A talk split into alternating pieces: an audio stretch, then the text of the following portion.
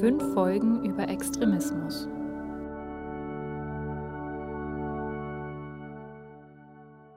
Herzlich willkommen in einer neuen Folge von unserem Podcast, in der wir uns heute mit dem Thema Rechtsextremismus beschäftigen und das ist ja so ein Thema, was momentan tatsächlich sehr heiß diskutiert wird, medial und auch an den Küchentischen und Stammtischen der Republik und was, glaube ich, gerade momentan auch niemanden kalt lässt und vielleicht auch so eine gewisse Hilflosigkeit hinterlässt, weil niemand mehr im Dschungel der ganzen Infos durchblickt. Ich habe dazu heute einen Gast hier, der hoffentlich ein bisschen Licht ins äh, Dunkel bringt und wir werden zusammen ein bisschen zu dem Thema sprechen und er wird mir einige Fragen beantworten. Und zwar ist das Herr Daniel Köhler. Hallo. Hallo, vielen Dank für die Einladung. Die rechtsextreme Szene umfasst laut Verfassungsschutzbericht 24.000 Sympathisanten, etwas mehr als die Hälfte. Also 12.700 davon gelten als gewaltbereit. Und ein eigenes Kapitel widmet der Verfassungsschutz auch den sogenannten Reichsbürgern und der identitären Bewegung und den Selbstverwaltern. Auch darüber werden wir nachher noch mehr erfahren. Und wir stellen uns heute auch die Frage in dem Podcast, warum erfährt diese rechtsextreme Szene nach fast 75 Jahren nach Kriegsende wieder einen so starken Zulauf? Also wir wollen heute auch herausfinden, warum sich vor allem viele junge Menschen und vor allem auch, nicht nur, aber auch im Ostteil der Republik radikalisieren. Ja, kurz zu Herrn Köhlers Berufsleben. Er ist äh, jetzt, glaube ich, 34 Jahre, wenn ich das richtig zusammengerechnet habe, arbeitet als Wissenschaftler schon seit Jahren zu den Themen Radikalisierung, Extremismus und Terrorismus, hat Regierungen in mehreren Ländern beraten, wie sie am besten mit Terror und Extremismus umgehen und vor allen Dingen, was diese Regierungen auch dagegen tun können, nämlich wie man am besten deradikalisiert. In den USA zum Beispiel ist er schon fast so etwas wie ein Star-Experte. Also dort berief ihn das Gericht in Minneapolis zum Chefgutachter für Terroristen. Aber auch hier in Deutschland ist Daniel Köhler für das Innenministerium in Baden-Württemberg als Gutachter tätig und spricht dazu sowohl mit Dschihadisten als auch mit festgenommenen rechtsextremen Tätern.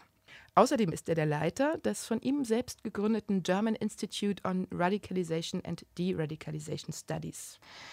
Herr Kühler, wir bitten ja alle unsere Gesprächspartner immer um drei Zahlen der Erkenntnis. Also drei Zahlen, die ein bestimmtes Problem auf den Punkt bringen und die geführten Problemlagen mit Fakten untermauern. Was sind denn Ihre drei Zahlen? Die erste Zahl, die ich nennen würde, wäre 1980. Da war der Oktoberfestanschlag von Gundolf Köhler äh, im September 1980 zwölf Todesopfer, Gunulf Köhler selber dann dabei gestorben, also 13, äh, über 200 Schwerverletzte, gilt als der schwerste Terroranschlag im Nachkriegsdeutschland bis heute. Mehr Todesopfer auch als beim Anis Amri-Anschlag in Berlin. Äh, vergisst man oft, aber das war ein rechtsterroristischer Anschlag.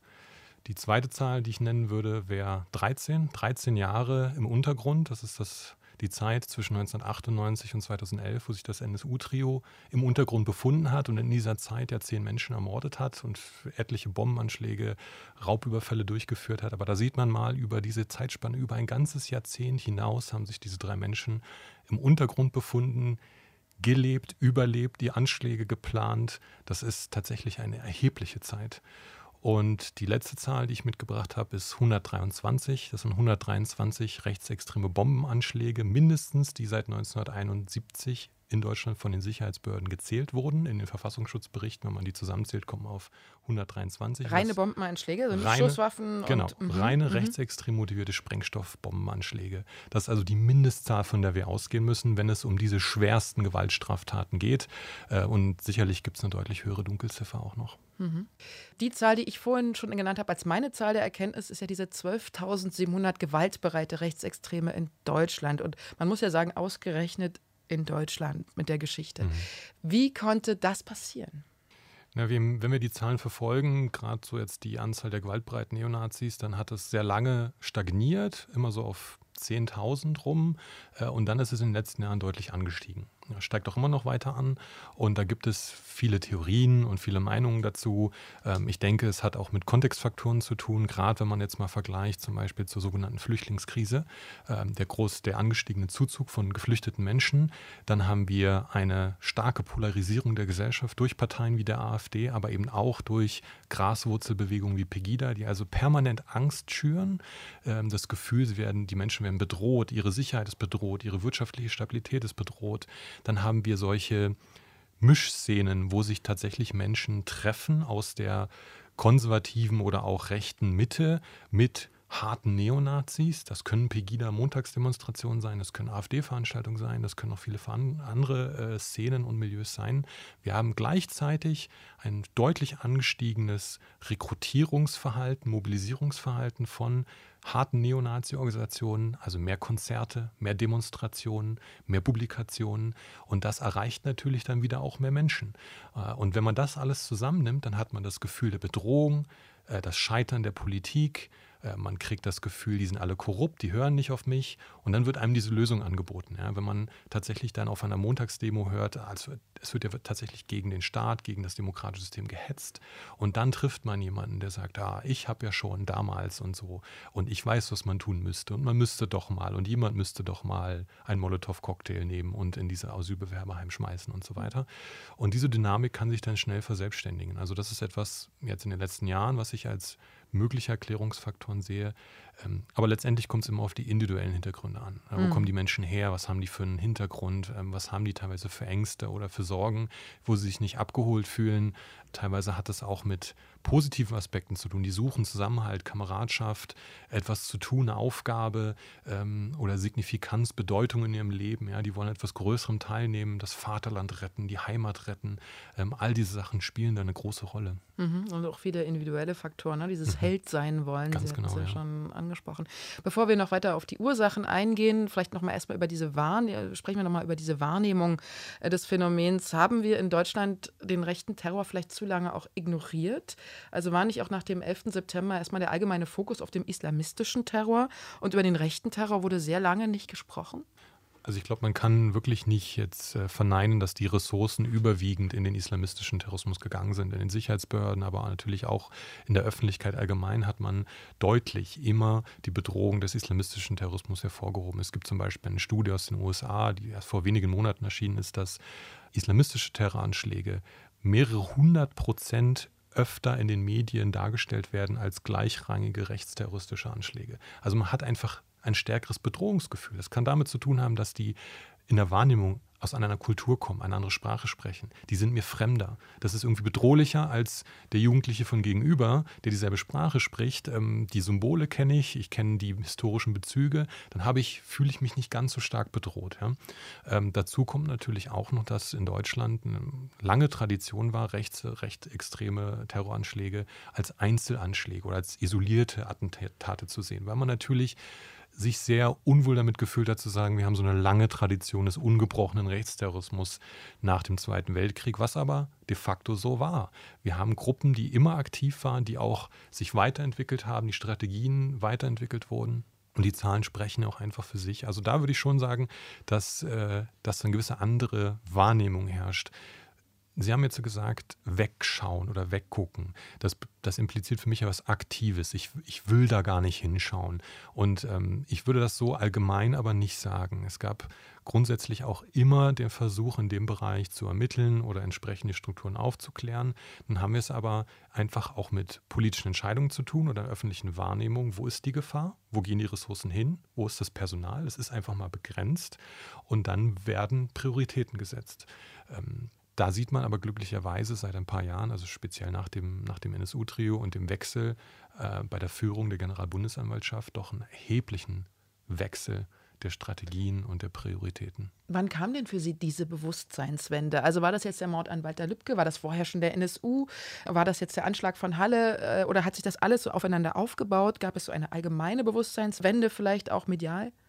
Also als ersten Knackpunkt würde ich tatsächlich die Entdeckung des NSU nennen. Da hat man ja auch wirklich vorher ganz lange Jahre in den Verfassungsschutzberichten und in anderen auch wissenschaftlich immer gesagt, naja, also so starke terroristische Strukturen gibt es da eigentlich nicht mehr. Die sind dazu gar nicht in der Lage. Und dann hat man also erkannt, dass die eine ganz andere Herangehensweise haben. Also Rechtsterrorismus funktioniert ganz anders als andere Terrorismen, nenne ich es jetzt mal, zum Beispiel islamistischer Terrorismus.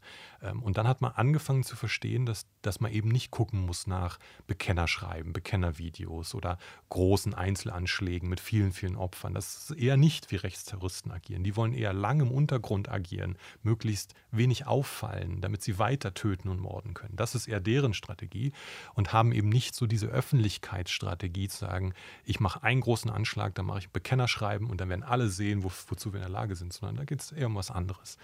Ähm, wir sprechen ja nicht nur vom NSU, wir sprechen ja auch von der Gruppe Freital genau, oder von der Revolution OSS, Chemnitz. ja. Äh, Sagen Sie mal, wie groß, wovon, wovon sprechen wir? Was ist das für eine Dimension?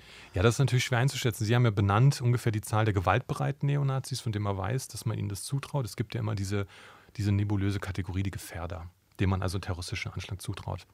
Und da gibt es ja im mittleren zweistelligen Bereich, die man schätzt in Deutschland. Nun geht man aber jetzt nach Lübcke und nach Halle im Neu ran und wird die erstmal alle wirklich einheitlich bewerten. Das, was man im islamistischen Bereich schon vor Jahren gemacht hat, mit einem Risikoanalyse-Tool, mit einem Werkzeug, wo man alle gefährlichen Menschen mal durchrastert und dann kriegen die so eine Punktzahl, so eine Score am Ende und dann weiß man, okay, die sind von allen biografischen Faktoren hochgradig gefährlich. Das hat man bei rechts nie gemacht. Das wird man jetzt erstmal tun. Also ich würde sagen, NSU war der erste große Aufwachmoment. Dann hat man gemerkt, die Ressourcen fehlen in dem Bereich, personell, aber auch finanziell. Und dann fing langsam an, natürlich die äh, Führungsspitze Generalbundesanwaltschaft wurde ausgetauscht. Und mit dem neuen Generalbundesanwalt haben wir doch einen erheblichen Richtungswechsel. Das muss man einfach mal wirklich sagen. Und natürlich kam dann deutlich mehr Verfahren, Freital, Old School Society, dann später Revolution Chemnitz, Franco A. Ähm, Franco A. ist ein sehr, sehr spannender Fall, der Bundeswehroffizier, der ja als ähm, syrischer Flüchtling sich ausgegeben hat weil jetzt gerade die Generalbundesanwaltschaft immer noch vor dem Bundesgerichtshof die Anklage wegen Terrorismus versucht aufrechtzuerhalten und dafür streitet. Da hat ein niedrigeres Gericht entschieden, nein, das sehen wir nicht, wir klagen den nur an wegen anderer Straftaten, aber nicht wegen Vorbereitung einer terroristischen Straftat.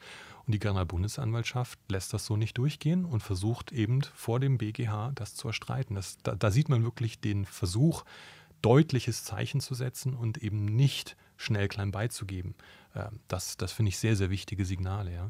Um im Vorfeld etwas besser zu verstehen, wie diese Netzwerke eigentlich ticken, beziehungsweise auch die Einzelpersonen, die ja in diesen Netzwerken sind, das ist ja quasi nicht etwas Abstraktes, sondern es sind ja immer Menschen, die da agieren, habe ich vor diesem Podcast ein Interview mit einem Aussteiger, mit einem ehemaligen Rechtsextremen geführt der heute seine Geschichte erzählt, um auch andere Leute aufzuklären, um zu zeigen, wie gefährlich das auch ist, in dieser Szene zu sein, wie zerstörerisch für ihn, aber auch für die Gesellschaft das ist.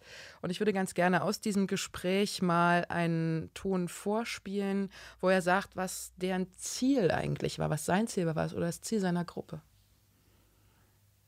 Das Ziel war einfach groß zu werden und zu zeigen, Präsenz zu zeigen in der Stadt wenn man es irgendwann mal geschafft hätte, sich mit allen Kameradschaften und Neonazis zusammenzusetzen, hätte man natürlich irgendwann mal versucht, eine Revolution zu starten oder sonstiges. Unsere Vorstellungen waren halt, wenn aus der Szene wirklich mal nach Berlin kommen, den Bundestag stürmen, den Reichstag stürmen, ne, so wir halt diese Gebäude dann äh, besetzen können sich zusammentun und den Reichstag stürmen, das löst ja wirklich ungute Erinnerungen aus und Empfindungen aus in mir. Vielleicht geht es Ihnen auch so. Was denken Sie, wenn Sie das hören? Also mir sind jetzt zwei Sachen aufgefallen. Das eine ist diese soziale Komponente, also Präsenz zeigen, einen Sozialraum zu dominieren und damit natürlich auch Menschen einzuschüchtern. Ne? Also durch Präsenz, durch Stärke, durch Androhung von Gewalt, martialisches, martialisches Auftreten. Das ist etwas, was am Rechtsextremismus sehr, sehr stark verankert ist. Das ist ja auch eine Kernstrategie, ähm, von unten heraus soziale Räume zu dominieren, Menschen, die andere Meinung haben, zu verdrängen aus Angst, dass die einfach gehen. Ja das ist eine, schon eine Vorstufe von Terror, die man da sieht. Und dieser Sturm auf den Reichstag, das ist natürlich jetzt ein sehr weit hergeholtes Ziel. Wir stürmen diese Gebäude, ja. Also das liegt ganz weit am Ende, dass dieser sogenannte Tag X, die Revolution kommt. Das habe ich aber auch sehr, sehr oft gehört von Aussteigern. Das sieht man auch in den Strategien. Wir bringen dieses System zu Fall. Äh, ich höre selten, wir stürmen die Gebäude, sondern eher, wir kreieren eine revolutionäre Stimmung durch Anschläge, durch Chaos, was Revolution Chemnitz ja auch wollte. Mhm. Sollte man diesen Extremisten überhaupt so viel Raum mit ihren Theorien geben? Mit den Feinden reden wird es immer wieder genannt. Finden Sie, man sollte das machen oder eher lassen? Ja, das kommt natürlich ganz drauf an. Ich denke, manche Positionen sind wichtig zu kennen und zu diskutieren, damit man auch vor ihnen warnen kann. Also es bringt ja nichts, immer nur über jemanden zu sprechen, ohne tatsächlich zu wissen, was derjenige wirklich denkt und möchte. Ich finde aber auch immer wichtig, das entsprechend zu kontextualisieren und auch eine klare Grenze herzustellen und zu sagen, mit gewissen Menschen, die gewisse Einstellungen haben, tausche ich mich nicht gleichberechtigt aus, weil die wollen, dass ich meine Meinung frei nicht mehr äußern kann. Also wenn die am Ende gewinnen, dann werde ich ganz schnell aufgeknöpft oder verschwinden aus dem Diskurs. Und da muss man schon relativ klar die Regeln festlegen.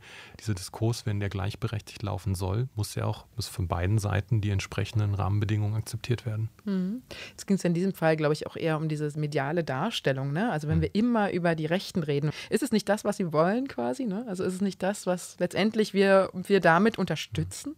Das gibt denen natürlich ständig freie Werbung. Ähm, das ist ja auch der Sinn von Provokation und von populistischen Strategien schnell etwas, ein, ein, ein rotes Fähnchen irgendwo anzusprechen und dann reden alle über diese eine Entgleisung.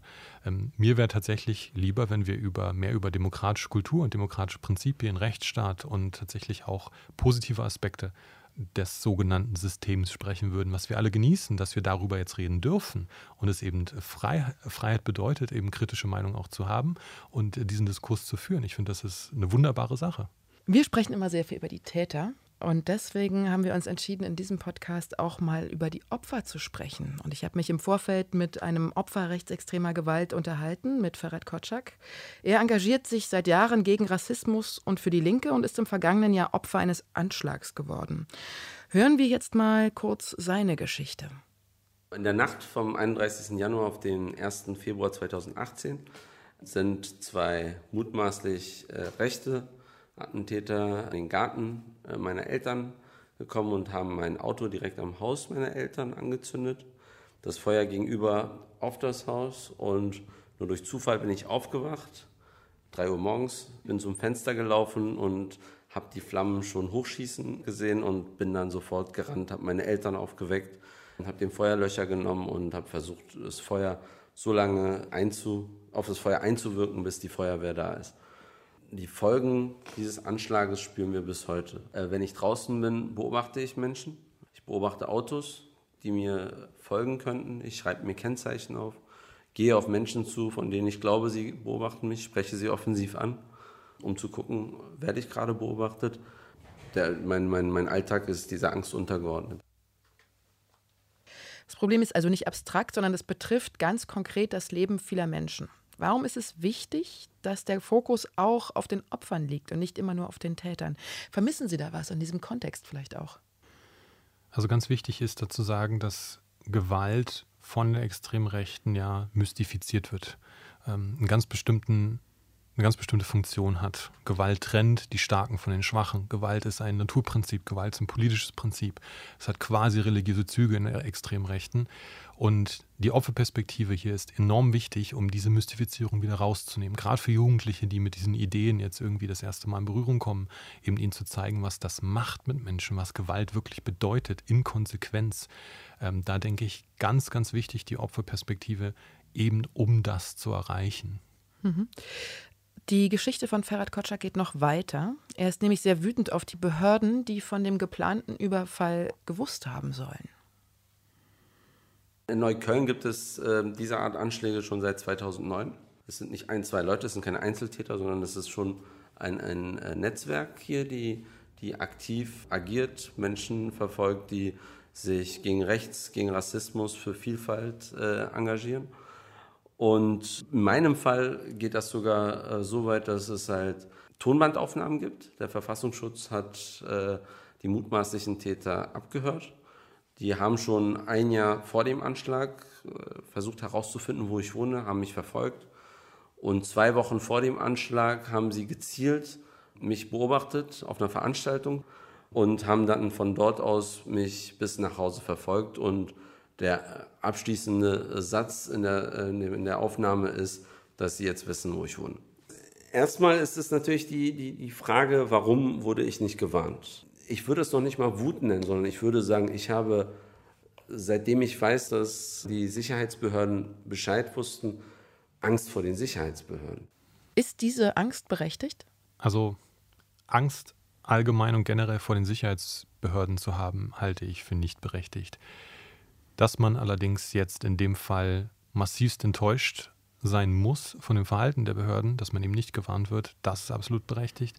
Auch konkret zu hinterfragen, wie konnte es zu diesem Versagen kommen, dass Gefahr für Leib und Leben einzelner Menschen abgewendet werden muss, ist die zentrale Aufgabe der Sicherheitsbehörden, und zwar aller Sicherheitsbehörden, und natürlich auch schwerste Gewaltstraftaten zu verhindern. Auch wenn dort andere Überlegungen im Raum stehen, wie zum Beispiel, äh, wir wollen eine größere Gruppe aufklären oder wir warten darauf, dass ein anderer Anschlag äh, kurz davor steht, damit wir die Leute rausfinden, die dahinter stehen zum Beispiel. Das, das kann ja taktische Erwägungen haben, aber wenn das Leib, das Leib und Leben von Menschen bedroht ist, dann müssen die Behörden entsprechende Schutzmaßnahmen ergreifen. Das kann eben auch dazu führen, dass sie sagen, wir warnen oder wir stellen Polizeischutz zur Verfügung oder wir greifen jetzt hier ein.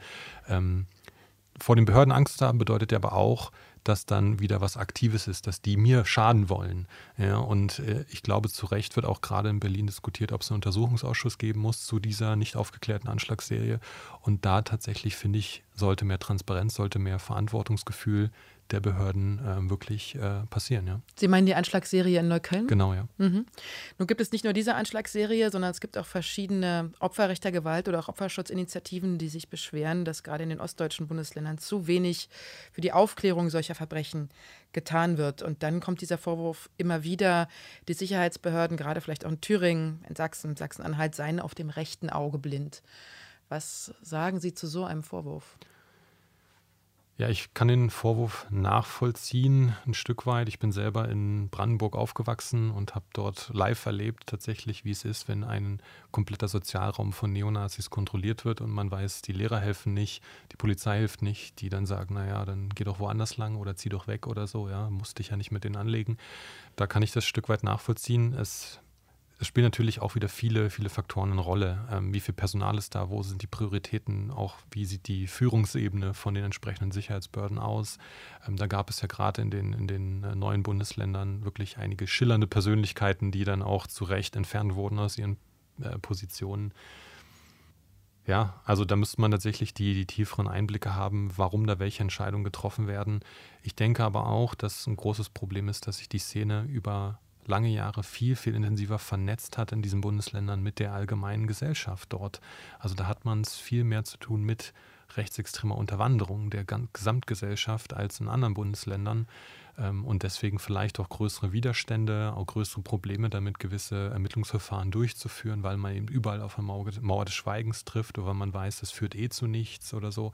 Ich, ich kann nur sehr, sehr äh, intensiv hoffen, dass sich das ähm, immer weiter ändert in den neuen Bundesländern. Wie konnte diese Mauer des Schweigens entstehen? Warum haben über diese, diesen langen Zeitraum, Sie haben es gerade angesprochen, Sie haben es selber miterlebt, mir geht es auch so, dass diese Gewalt in den 90er Jahren zum Beispiel nicht thematisiert wurde und ich würde sogar sagen, unter den Teppich gekehrt wurde, dass wir jetzt daraus, das ist jetzt meine Analyse, tatsächlich auch mit den Konsequenzen dieses, dieses Handelns oder dieses Nichthandelns zu tun haben, mhm.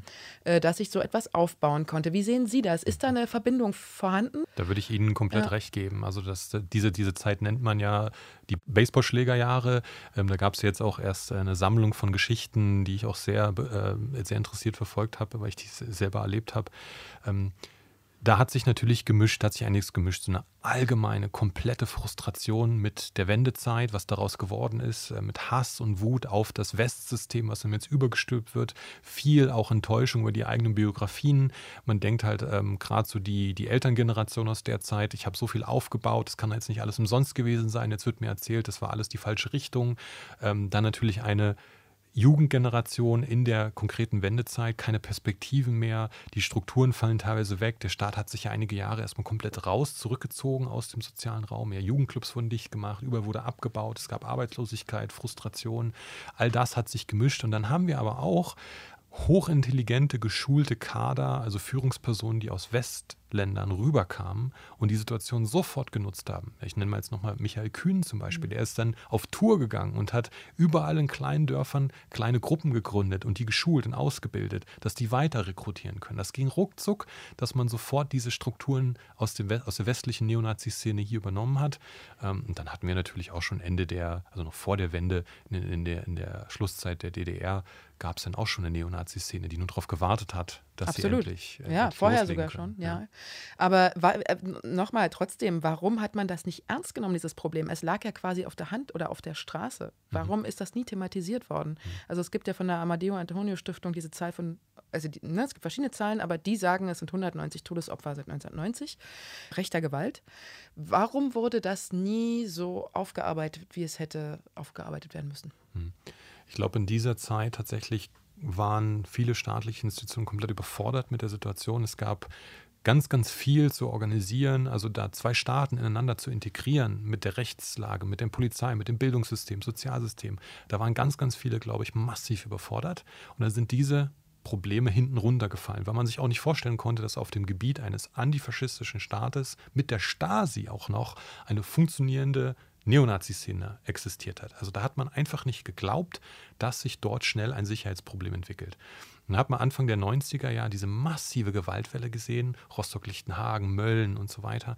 Ähm, Tausende von Brandanschlägen innerhalb der ersten paar Jahre nach Nicht nur im Osten, wie man an Mölln sieht, ne? Ja, mhm. äh, rein zahlenmäßig sogar am höchsten in den westdeutschen Ländern. Ähm, also da hat man dann ein, da hat sich ein Frustpotenzial entladen, was dann auch wieder die Behörden komplett überfordert hat. Und man hat es sehr schnell auf jugendliche Frustration, Arbeitslosigkeit geschoben. Wenn man denen einfach was zu tun gibt, dann wird das schon wieder weggehen.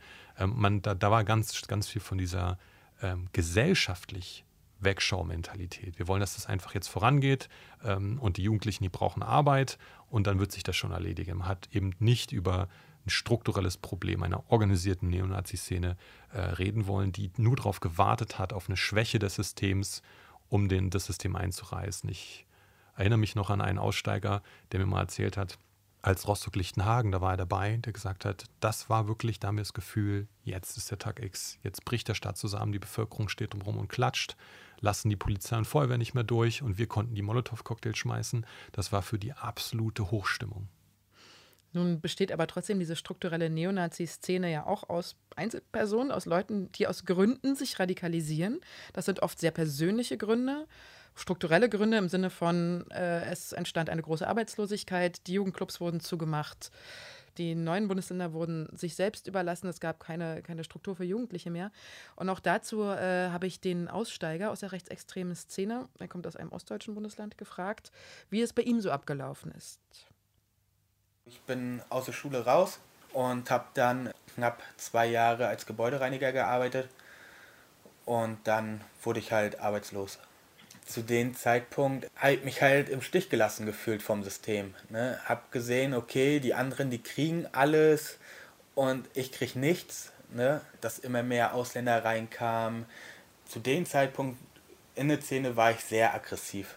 Also da hat ein kleiner Funke gereicht und dann bin ich schon auf 180 gewesen und dann eigentlich gewartet bis zur nächsten Demonstration ne, wo man halt diese Wut rauslassen konnte, wenn man Glück hatte. Ja, die Grenze wäre bei Mord gewesen. Ne, das hätte ich natürlich nicht gemacht. So, aber sonst gab es eigentlich keine Grenzen. Herr Köhler, diese, diese, dieser Frust, diese Wut auf das Leben und diese Opferrolle, kommt Ihnen das bekannt vor? Ja, das ist ein ganz gängiges äh, Klischee, was auch oft erzählt wird. Man muss natürlich unterscheiden zwischen verschiedenen Rollen innerhalb der rechten Szene. Ja. Also da gibt es natürlich Mitläufer, die Fußsoldaten, da gibt es aber auch die Anführer, die da andere Motive haben, ja, die eher eine Machtposition sich verschaffen wollen, die ihr Ego befriedigen wollen, Geld, äh, Einfluss bekommen wollen. Ja. Also es gibt ja auch etliche Neonazis, die ihre Firmen, Kleidungsfirmen, Musik und so weiter durch eben solche Fußsoldaten schön mit Bargeld befüllen lassen. Ja. Ähm, aber das ist natürlich klassisches Motiv. Ich werde verlassen, ich werde alleingelassen, mir hilft niemand, andere nehmen mir was weg. Und dann kommt jemand, der mir sagt, hier ist eine starke Gruppe, wir halten zusammen und wir werden denen mal, die eigentlich dir was wegnehmen, dem werden wir mal zeigen, wo es lang geht. Also es gibt immer diese Theorie, dass man sagt, ja, das sind dann so ausgeschlossene Jugendliche, vielleicht mit einem geringeren Bildungsniveau, die dann eingekascht werden von quasi Rattenfängern, die leichte Beute sind ich glaube, dass es so einfach nicht ist. Von was für einem, von was für einer Dynamik sprechen wir da? Sind das sozusagen immer die Ränder der Gesellschaft, die sich radikalisieren? Oder ist es sozusagen auch die sogenannte Mitte der Gesellschaft? Da hat man ja sehr, sehr viel gehört über die Radikalisierung der Mitte und gerade auch durch die AfD und andere, die dann auch, die sich selber als die Professorenpartei, die Lehrer- oder die Juristenpartei darstellen. Und da sieht man ja auch extremste Positionen, die dann von hochgebildeten Menschen im Bundestag oder in Landtagen vertreten werden. Ja, also rein sprachlich schon mal. Also so einfach ist es tatsächlich nicht, das Ganze mit äh, ungebildeten Problemjugendlichen wegzuerklären. Das hat man Anfang der 90er probiert und ist daran radikal gescheitert. Dann wäre es ja auch recht einfach, denen einfach einen Job zu vermitteln, Alkoholtherapie zu vermitteln, eine Familientherapie und dann hat sich das erledigt. Ähm, und irgendwie kommt das Problem immer wieder. Das heißt, es muss Menschen geben, die solche Personen mit eben problematischen Hintergründen immer wieder auffangen. Sie haben von diesen Rattenfängern, die haben sie angedeutet, quasi, die muss es ja geben im Hintergrund, die immer weiter neue Gruppen aufbauen. Und die gibt es. Und da sind halt dann eher die Führungskader, die Hochgebildeten, die da ganz anders rangehen. Mhm. Mich würde trotzdem nochmal diese Verschränkung mit der Mitte der Gesellschaft und den Rändern der Gesellschaft mhm. interessieren. Also vielleicht können wir das nochmal so aufdröseln. Ne? Also wann sprechen wir überhaupt von Rechtsextremismus mhm. und wann sprechen wir so von dieser radikalisierten Mitte der Gesellschaft? Mhm. Also es gibt ja gibt jetzt keine einheitliche Rechtsextremismus-Definition, die ist ja wissenschaftlich auch umstritten. Äh, es gibt natürlich den, den Ansatz der Sicherheitsbehörden, die sagen, auf Grundlage von Urteilen des Bundesverfassungsgerichtes äh, zu Parteiverboten zum Beispiel, äh, jemand, der aktiv kämpferisch für die Beseitigung der freiheitlich-demokratischen Grundordnung eintritt, den bezeichnen wir als Extremisten. Ähm, jemand, der das nicht tut, aber entsprechende Einstellungen hat, ist radikal. Das heißt, wenn ich etwas tue, nicht nur Gewalt, sondern wenn ich aktiv etwas tue, um die Demokratie zu beseitigen, dafür werbe für eine Partei, die das versucht, oder für Gruppen Flyer verteile, zum Beispiel einen Infostand mache und Leute, Leute einschüchtere zum Beispiel, dann kann das als proaktiv kämpferisch auch gesehen werden. Also ich versuche etwas, um die Demokratie zu beseitigen. Das ist für mich ein Extremist, das finde ich auch eine gute Richtlinie, um sich darum auszurichten. Und dann haben wir natürlich noch das äh, Meinungspotenzial verschiedene Studien, die Mitte-Studie zum Beispiel, die sich damit, die deutschen Zustände, die sich damit auseinandersetzen. Und da gibt es natürlich immer Schwankungen, aber man redet von einem, bei manchen von einem geschlossenen rechtsextremen Weltbild. Also man eine national-autoritäre Diktatur befürwortet, einen Führerstaat mit einer Partei und einem Menschen an der Spitze, zum Beispiel mal, wenn man das alles befürwortet, dann hätte man dieses geschlossene rechtsextreme Weltbild. Und äh, die letzten Studien, das waren ja dann immer so drei, vier Prozent der deutschen Bevölkerung, die ein rechtes, geschlossenes Weltbild haben. Wenn man das mal runterrechnet, sind es immer noch ein paar Millionen Menschen. Ähm, und da muss man unterscheiden zwischen den Menschen, die diese Meinung haben und denen, die auf die Straße gehen und das tatsächlich umsetzen.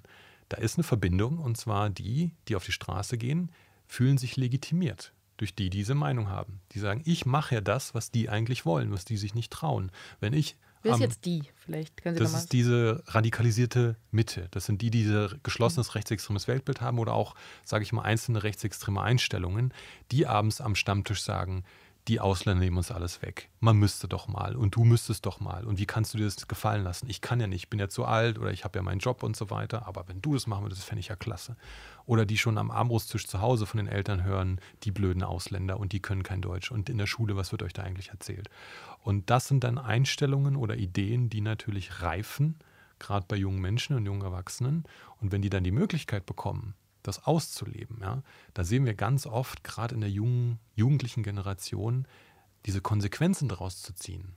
Meine Eltern sagen, der Freund sagt, der Lehrer sagt, der deutet an und ich muss doch jetzt daraus was machen, ich muss das doch umsetzen, die können doch jetzt nicht falsch liegen. Natürlich ist es gerade für Jugendliche schwierig auseinander zu differenzieren, was ist teilweise ein populistischer Diskurs, was sind teilweise Meinungen, auch Randmeinungen und wo ist eigentlich das Zentrale? Das Zentrale ist ja, dass es darum geht, verschiedene Meinungen unter einen Hut zu bringen und die haben zu dürfen und die äußern zu dürfen und die zu tolerieren. Ja, da redet man sehr gerne von Ambiguitätstoleranz, also die Toleranz für auch sehr weit von mir entfernte Meinungen, friedlich diesen Diskurs zu führen. Das ist eigentlich der Kern, um den wir mal reden sollten.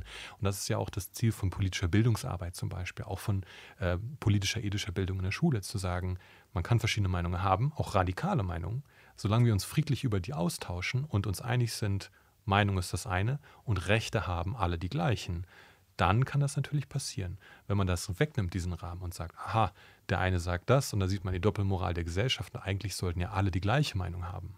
Da sehen wir dann wieder den extremistischen Diskurs vorscheinen. Da sprechen Sie ja die sehr aktuelle Debatte um die Meinungsfreiheit an. Das heißt also, ich äh, lasse auch die rechte oder die rechtsextreme Meinung zu und diskutiere das aus. Oder wie gehe ich dann, dann damit um? Wir haben ja in Deutschland das äh, Prinzip der wehrhaften Demokratie, die aus gutem Grunde äh, aufgebaut wurde, um halt zu sagen, ja, äh, Meinungsfreiheit bis zu einem gewissen Grad. Wenn ich eben zu Gewalt aufrufe, zum Sturz des Systems oder zur Abwertung von anderen Menschen, wenn ich wirklich ähm, Volksverhetzung betreibe, dann kann es nicht mehr geduldet werden von der von dem demokratischen Diskurs, von der Gesellschaft. Da muss eine klare Abgrenzung her. Ähm, und da auch wieder diese Unterscheidung zwischen extrem proaktiv kämpferisch vorgehen auf der einen Seite und radikale Gedanken zu haben, aber sich an natürlich die Gesetze halten, aber auch an die Prinzipien der freiheitlich-demokratischen Grundordnung. Eben, dass alle akzeptieren müssen, die an diesem Diskurs teilnehmen. Alle Menschen haben die gleichen Rechte, die haben auch die gleichen Pflichten in unserem Staat, in unserem Rechtsstaat. Ähm, und der, die Grundrechte gelten für alle gleich. Ich sehe das ganz genauso. Das klingt aber alles sehr nach vernünftiger, vernünftiger Diskussion. Und meistens ist meine Erfahrung, läuft es eben so nicht ab, sondern sehr, sehr emotional, mhm. wenig faktenbasiert und sofort auf 180, so, wenn man mit jemandem spricht, wo die Meinung jetzt einfach diametral entgegengesetzt ist. Ab wann bringt es vielleicht dann auch nichts mehr, wirklich Argumente auszutauschen und wann sollte man quasi durchhalten oder wann ist es dann zielführend überhaupt noch? Das frage ich mich häufig. Ja, ich denke, da fehlt es tatsächlich oder da hat die, die, die, die politische Diskussionskultur, die Debattenkultur deutlich gelitten in den letzten Jahren, eben durch starke populistische Diskurse, wo man halt gezielt von zum Beispiel Parteien wie der AfD versucht, den Diskurs zu verschieben in gewisse Richtungen. Es gibt ja auch Strategien der Extremrechten, Wortergreifungsstrategie, dass man versucht, Begriffe wie Lügenpresse oder so wieder in den allgemeinen Diskurs zu bringen, dass die, diese Wörter dann benutzt werden, die aus dem klassischen Nationalsozialismus kommen. Ja? Ähm, und dann keinem fällt es mehr auf, sondern alle benutzen die. Dagegen muss man sich wappnen und ich denke auch, dass es wichtig ist, klar zu wissen, was sind die, was sind die Regeln dieses Diskurses ja, also eben an, einem Austausch interessiert zu sein und sich auch nicht angreifen lassen zu müssen, beleidigen lassen zu müssen und dann auch die Freiheit zu haben, den Diskurs zu beenden. Äh, zu beenden. Es wird ja dann oft gesagt, ähm, du hast die Meinung, diese fremdenfeindliche Position oder hast die Freiheit, diese fremdenfeindliche Position auszudrücken und ich habe die Meinung, dich eben Nazi zu nennen. Ja? Das ist keine Einschränkung der Meinungsfreiheit. Das ist die Konsequenz, die du für deine Position einfahren musst und erwarten musst. Mhm. Haben Sie auch häufig solche Diskussionen dieser Art? Durchaus, ja. ja. Okay. Wie schauen Sie denn so in die Zukunft? Wir haben ja jetzt relativ viel über Probleme gesprochen. Muss man dazu sagen, es gibt auch zum Beispiel in dieser von Ihnen zitierten Mitte-Studie auch Lichtblicke, dass die Bürger in dieser Studie nicht mehr zu antidemokratischen Haltungen tendieren, sondern auch durchaus es viele Leute gibt, die sich mehr engagieren wollen, die für die Demokratie einstehen wollen. Das ist auch ein Ergebnis der aktuellen Studien. Wie ist das bei Ihnen? Schauen Sie eher optimistisch oder eher pessimistisch in die Zukunft? Überwiegend optimistisch, würde ich sagen. Dieses Jahr hat natürlich mit dem Lübcke-Attentat, mit dem Halle-Attentat doch ähm, dem Ganzen einige Dämpfer versetzt. Aber wie gesagt, ich denke, wenn, wenn man sich anschaut, äh, Verfahren, Gerichtsverfahren und Verurteilungen wie Freital, Revolution Chemnitz, Old School Society, ähm, Franco A., das noch läuft, da sieht man das, das deutliche Bemühen der Sicherheitsbehörden, gerade auf Bundesebene, tatsächlich viel, viel stärker gegen rechts vorzugehen. Wir haben nach Lübcke und nach Halle ähm, Sonderpakete, Auflagen, Maßnahmenpakete gegen rechts. Natürlich sind die umstritten. Natürlich gibt es viele Positionen, die sagen, wir brauchen mehr. Das ist nicht ausreichend. Ähm, aber da sieht man, wie schnell auch die Politik in der Lage ist, sowas anzustoßen. Ähm, das finde ich erstmal bemerkenswert. Und das Zweite ist, dass sich auch in der Öffentlichkeit, in den Medien, in der Bildung, in der politischen Bildungsarbeit, ähm, auf Landes- und auf Bundesebene doch viel, viel mehr Bewusstsein über die Gefahr von rechts sehe, was vor dem NSU so überhaupt nicht da war. Da war das ein Spartenthema. Und jetzt haben wir spezialisierte Wissenschaftler, wir haben spezialisierte ähm, Journalisten, wir haben viel, viel mehr Strukturen, die sich permanent damit beschäftigen. Ähm, zum Beispiel, dass die Bundeszentrale für politische Bildung die NSU äh, Protokolle aus dem Gerichtsprozess veröffentlicht hat, wo jeder nachlesen kann, was dort gemacht wurde. Das ist zum Beispiel ein so, ein so ein Meilenstein, wo man sieht, dass sich die Öffentlichkeit doch mit erheblichem Interesse dahinter stellt, zu gucken, was passiert da und was kommt da wir haben jetzt sehr viel über, über Radikalisierung gesprochen und ähm, über Gewalt und Gruppenphänomene. Ich denke auch, es ist wichtig zu sagen, dass das keine Einbahnstraße ist. Also Menschen verändern sich ständig in alle möglichen Richtungen und kommen da auch wieder raus. Ähm, und ich finde es wichtig zu sagen, dass man in der Prävention, die ja sehr breit angelegt ist, sowohl von der allgemeinen politischen Bildungsarbeit, aber eben auch von der Sekundärprävention mit Familienarbeiten, mit Elternarbeiten, aber auch mit, mit Ausstieg, mit Deradikalisierung zu arbeiten, ganz, ganz, ganz wichtig um halt zu zeigen, wer da drin ist, der ist nicht verloren. Im Gegenteil. Und es kann nicht, es kann nicht die Option sein, Knast oder was anderes, ähm, sondern den Menschen auch zu helfen, wenn sie wollen. Wenn sie wirklich dazu bereit sind, diese Szenen zu verlassen, muss, müssen sie auch die Möglichkeit bekommen. Äh, ich denke, Demokratie wird stark dadurch, dass man den Menschen zugesteht, sich zu verändern, zum Positiven, ihnen auch zweite Chancen gibt, ihnen auch die Möglichkeit gibt, ihr, ihr Leben zu verbessern. Das finde ich ganz, ganz wichtig, das ist ein zentrales Prinzip der demokratischen Kultur. Ähm, und das würde ich einfach nochmal stark machen. Vielen Dank, Herr Köhler, für das Gespräch. Gerne, mir sehr viel Spaß gemacht.